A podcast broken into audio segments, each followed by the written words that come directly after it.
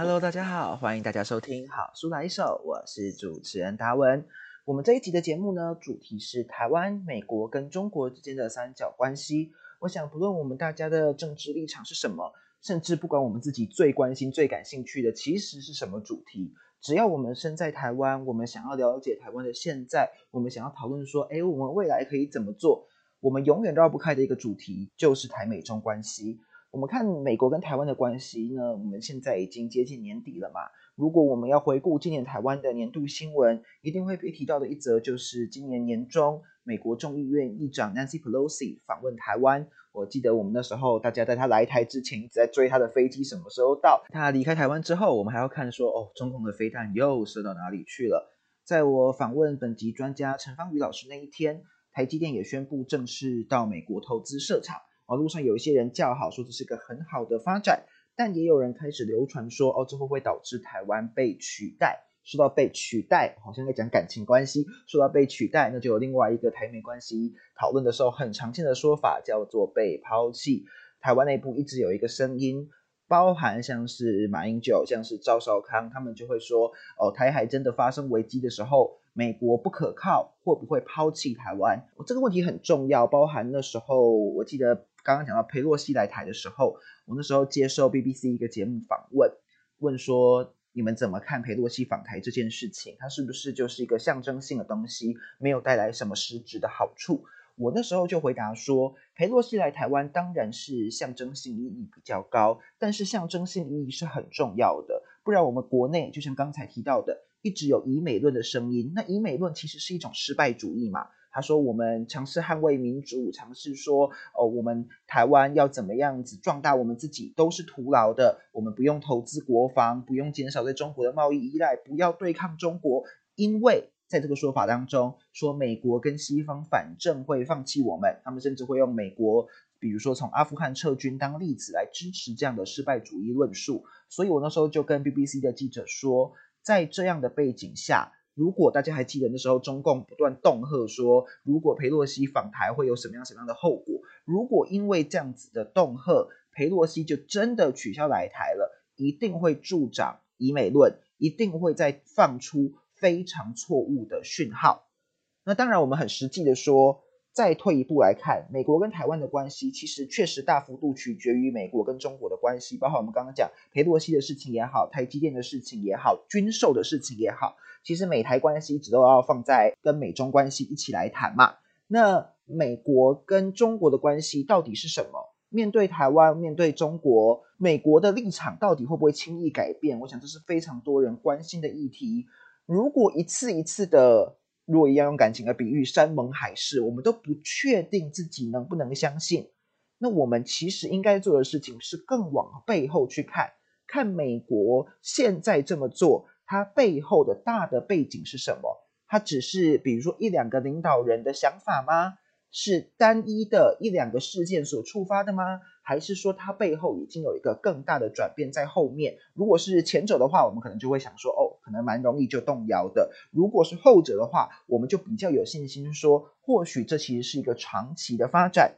为了要了解这些事情，我们今天的专家为我们推荐的六本好书，关于台美中关系这个主题，可以帮助我们更理解我们所处的环境。我们这一集的节目邀请的是陈芳宇老师。陈芳宇老师是国内年轻一代的学者，目前在东吴大学政治系任教。他也长期耕耘台美中关系这个议题，除了做研究、上课之外，他也非常用心的在网络上传播正确资讯。他也是 US 台湾 Watch 美国台湾观测站这个团队的编辑。而我会说，陈老师推荐这几本书的时候，有一个非常重要的讯息，回答我们刚才前面讲的问题，那就是美国跟中国之间的关系，并不是一个短期的改变。而是已经发生了根本的转变，跟二三十年前的美中关系是不一样的局。我们这样讲好了。而这种改变，陈芳宇老师特别强调说，是一个所谓结构性的转变。从这个角度出发，在这一集的 podcast 当中，我会把陈老师推荐的六本书分成两个部分来介绍。首先要了解这个结构性的转变本身。我觉得有三本书可以特别注意，这三本书刚好也是我觉得比较好读的三本。这三本书可以帮助我们的事情是，它可以了解我们刚刚讲的结构性转变这件事情本身到底是什么意思？我们为什么说美中关系已经根本转变了？这三本书是关于这个主题，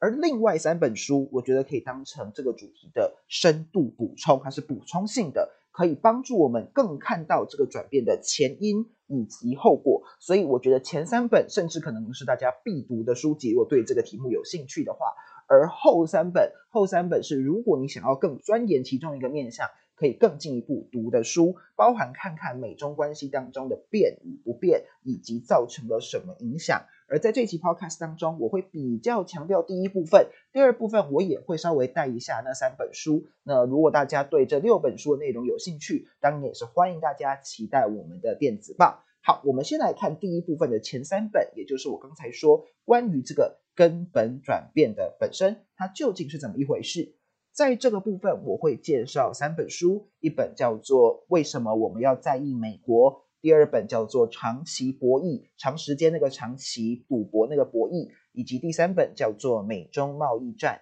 战什么》。首先一定要介绍的书是《为什么我们要在意美国》这本书，是刚才提到的陈芳宇老师，就是我们这节来宾，他参与的。美国台湾观测站这个团队所合写的一本科普书。这本书为什么我们要在意美国？是从台湾的角度，用非常浅显易懂的方式讨论台美中关系。它是一本专门破解迷思的入门书。而在这一本书的重点之一，就是带我们看到美国跟中国刚刚说根本性转变是什么样的转变呢？他从二三十年前这本书说是一个准同盟的关系，不是真的同盟，但是会看一看说哦，那你做什么事情啊？我们来合作看看啊！我相信这样做我们都有好处啊！转变成现在的竞争关系，而且是所谓的。战略竞争关系，我们来听听陈老师怎么说。我们这本书里面其实有讲到说，美国跟中国的关系的转变是一个结构性的转变。什么的结构性呢？就是说，美国跟中国在过去是一个准同盟的关系，哦，非常妈吉啊，然后就是互相要总总而言之，就是为了要赚大钱，然后就要发大财这样子。那就是，但是自从大概从二零一零年以来，有非常多的讨论开始慢慢讲说，嗯，有些事情不对劲。这个不对劲事情，包括说他们美国突然发现说中国一直在就是窃取这个美国的智慧财产权，诶，中国开始要挑战美国，甚至他们就明白的把它写出来说我们在二零二五年达到什么事情？二零二五年中国制造哦，就是取代美国的一些呃这个制造业等等，明白的讲说我们就是要挑战美国这样子。那美国当然不能傻傻的给他挑战嘛，对不对？所以呢，自从川普上台之后，就开始说那我们要跟中国做竞争。那这个是从呃它的贸易战开始，就是去加了关税，希望逼迫中国真正的达成市场经济上面的这个开放，而不是像现在这样有高度的扭曲，然后这个是一个不不公平的竞争环境。然后这样的结构其实并没有转变，而且在拜登上台之前，他其实就已经宣誓的，就是要要继承这个川普的这样子的路线。那他上台之后也的确哦，就是。明白的把中国定位成一个竞争者哦，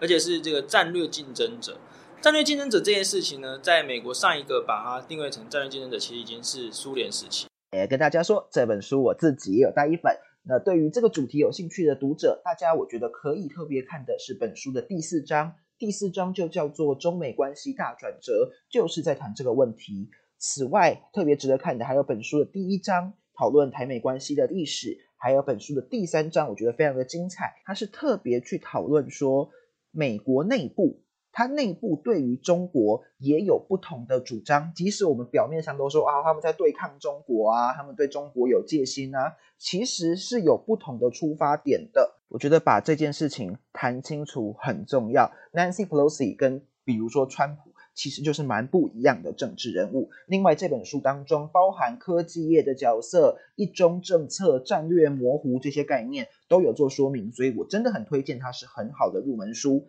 好，我们刚刚在访谈里面听到陈芳宇老师说，一个很大的转变是美国发现中国不对劲，哎，他好像也要挑战我呢，还要建立新秩序呢。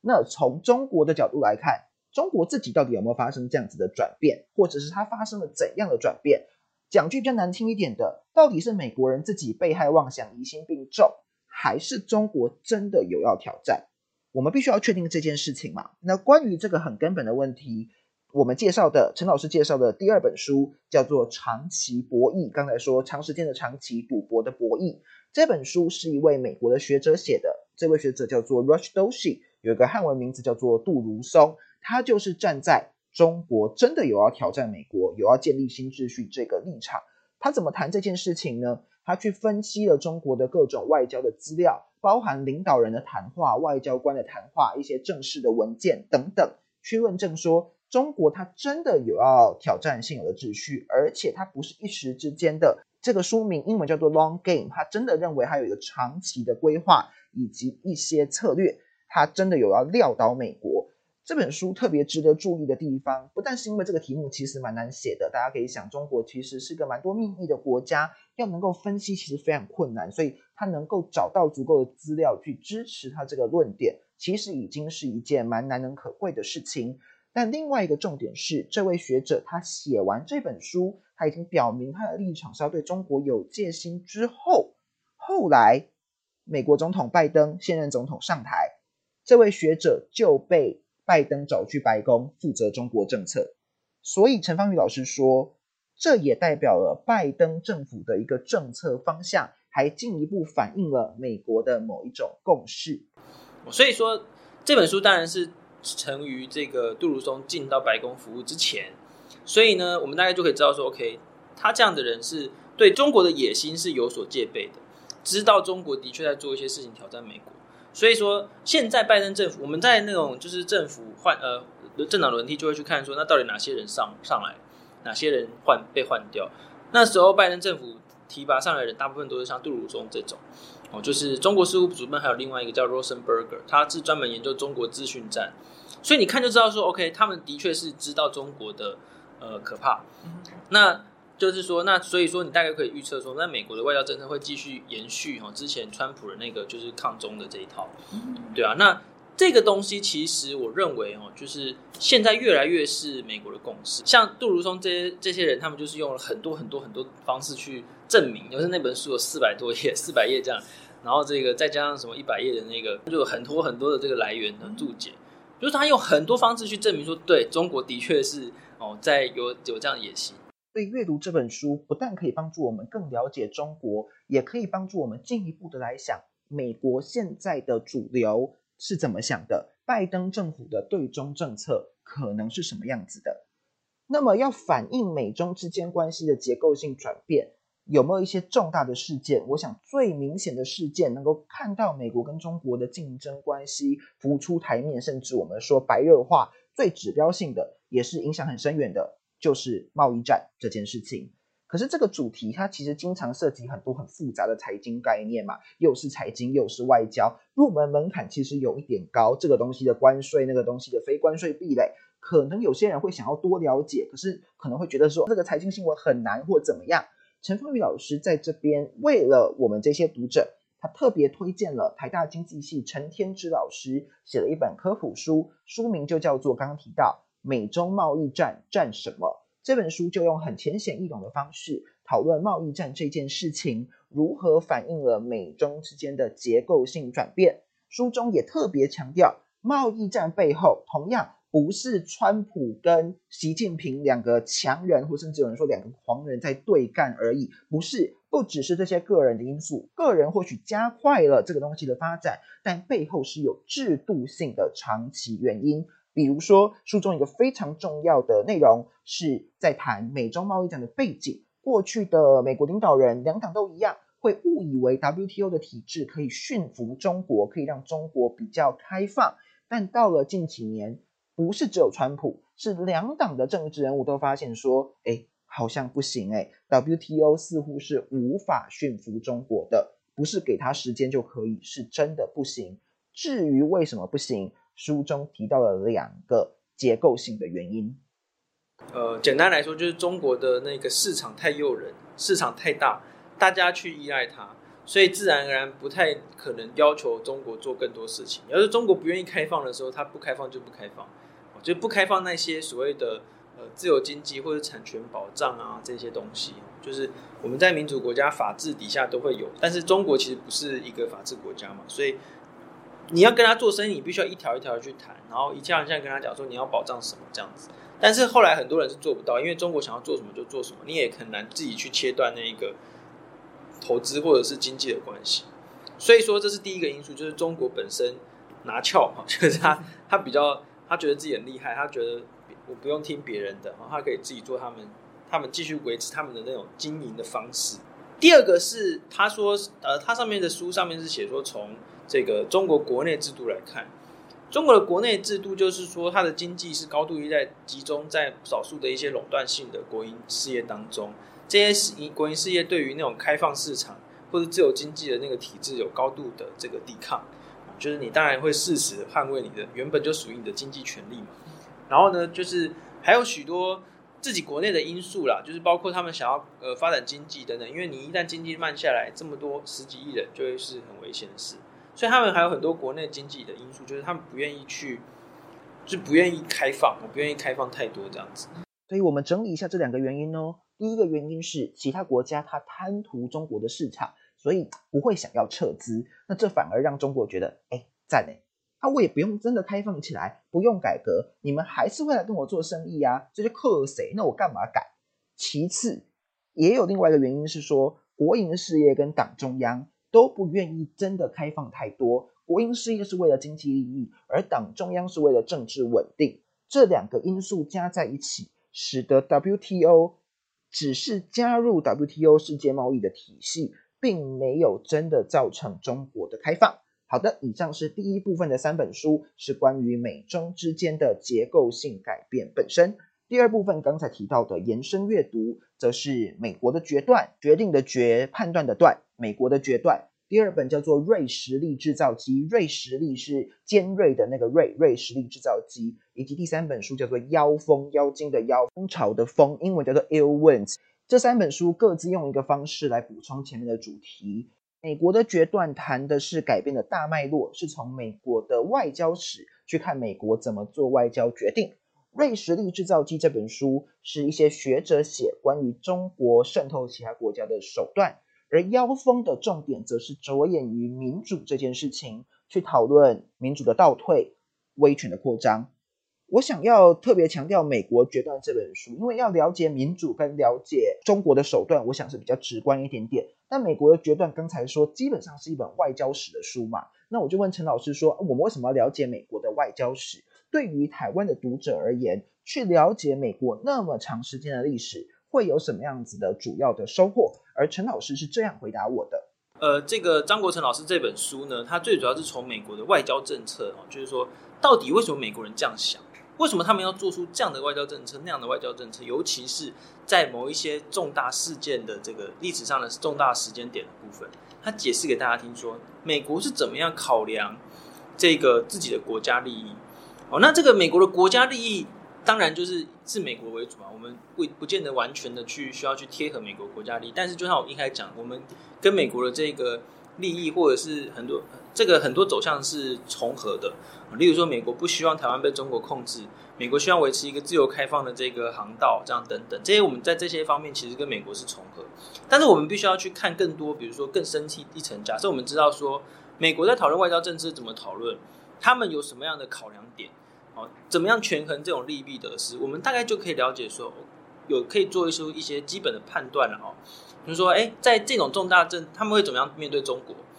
如果我们去看说他以前怎么样面对这种崛起强权，那我们大概也去可以想到想象，或者是去预测说，哎，美国会怎么样看中国？那有哪些因素会影响到他们的中国决策？我觉得其实是见往知来。所以我们听到这里的重点是“国家利益”这四个字。也就是说，我们前面讨论了美中之间结构性转变本身嘛，有这件事情发生了。可是我们刚刚听到，比如说在长期博弈里面，美国觉得被挑战是一件很严重的事情；而在美中贸易战战什么里面，我们也提到说，他们本来对开放这件事情、市场开放这件事情是心存希望的。所以，美国到底是怎么思考这些事情的？他们怎么思考？比如说，其他强权的扩张怎么样可接受，怎么样不可接受？我们透过历史案例的讨论，我们可以更了解美国人追求的 interests，他们理解的利益到底长什么样子。那当然，除了目标之外，手段也很重要。所以，如果我们把焦点放回中国，瑞士力制造机这一本书讨论就是手段。刚才有提到这本书是由一群研究中国的学者来合作的合集，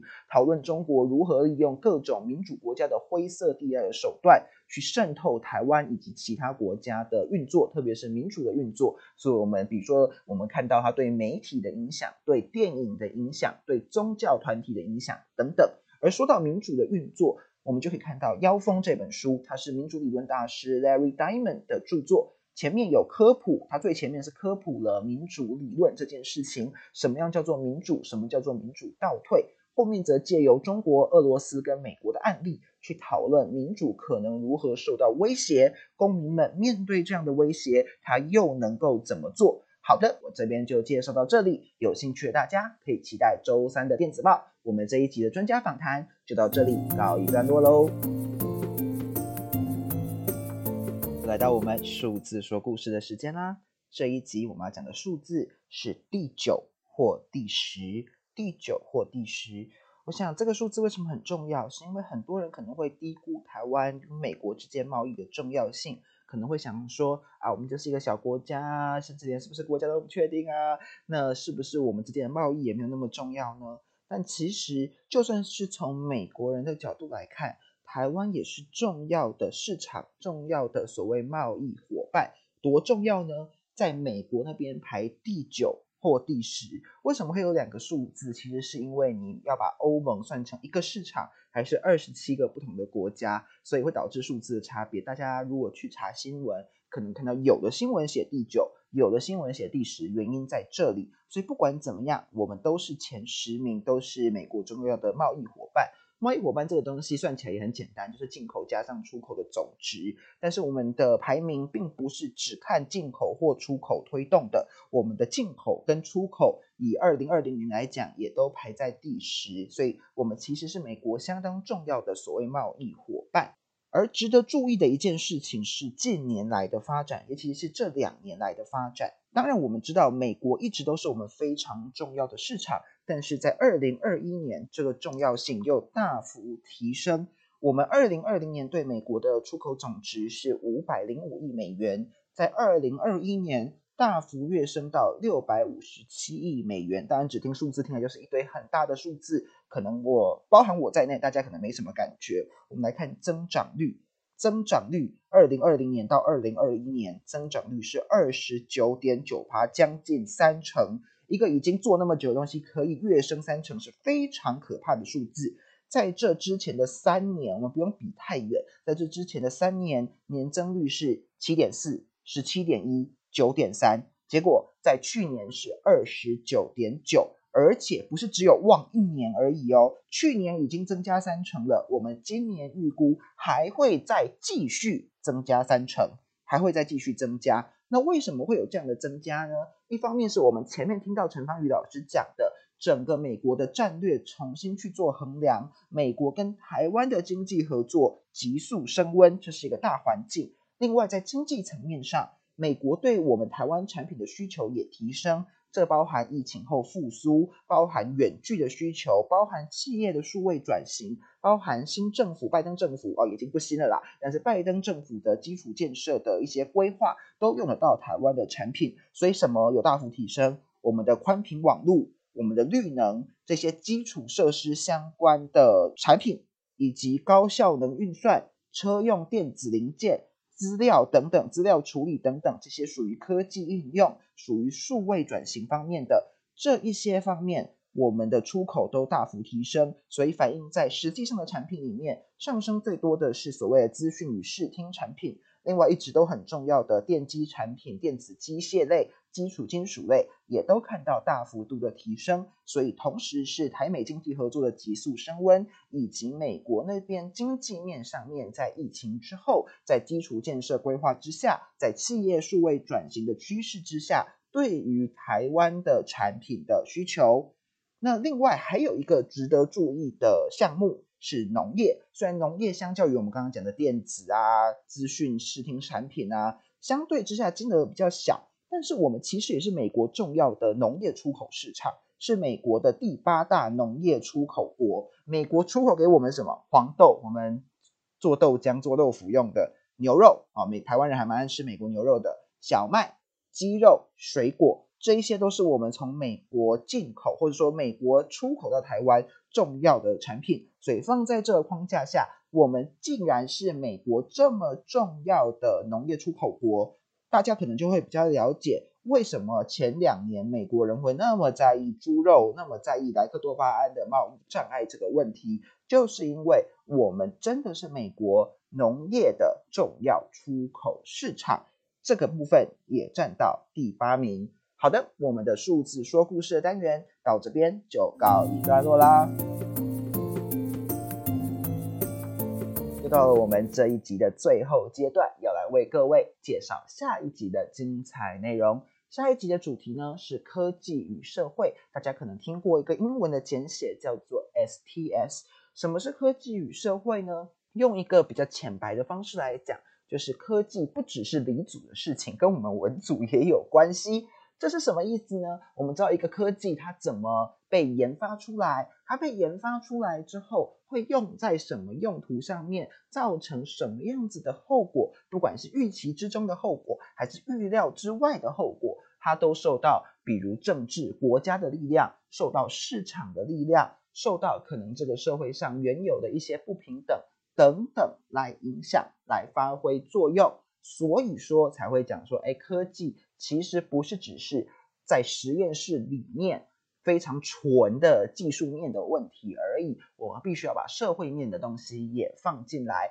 科技会形塑社会，社会也会回过头来形塑科技。关于这个主题，我们非常高兴邀请到台大社会系的吴嘉玲老师。吴嘉玲老师就是长期研究 STS 的学者，也参与过台湾 STS 本土书籍的编写以及翻译的工作，所以非常高兴能够邀请到他。最后就是我们每一集都会讲的事情啦。大家如果喜欢这样的内容，期待更多像这样的内容，欢迎大家在自己听 Podcast 的地方按追踪，也可以留言可以评价哦。另外呢，大家也可以上脸书或者 Instagram 来搜寻我们好书来一首，大家也可以从上面连接到 Substack，Substack 就是我们发放电子报的地方，我们的访谈全文就会透过电子报寄送给大家。我们的片头、片尾和插曲呢，则是免费 CC 创用，Space Dust by Airtone Copyright 2022 Licensed under a Creative Commons Attribution 3.0 License。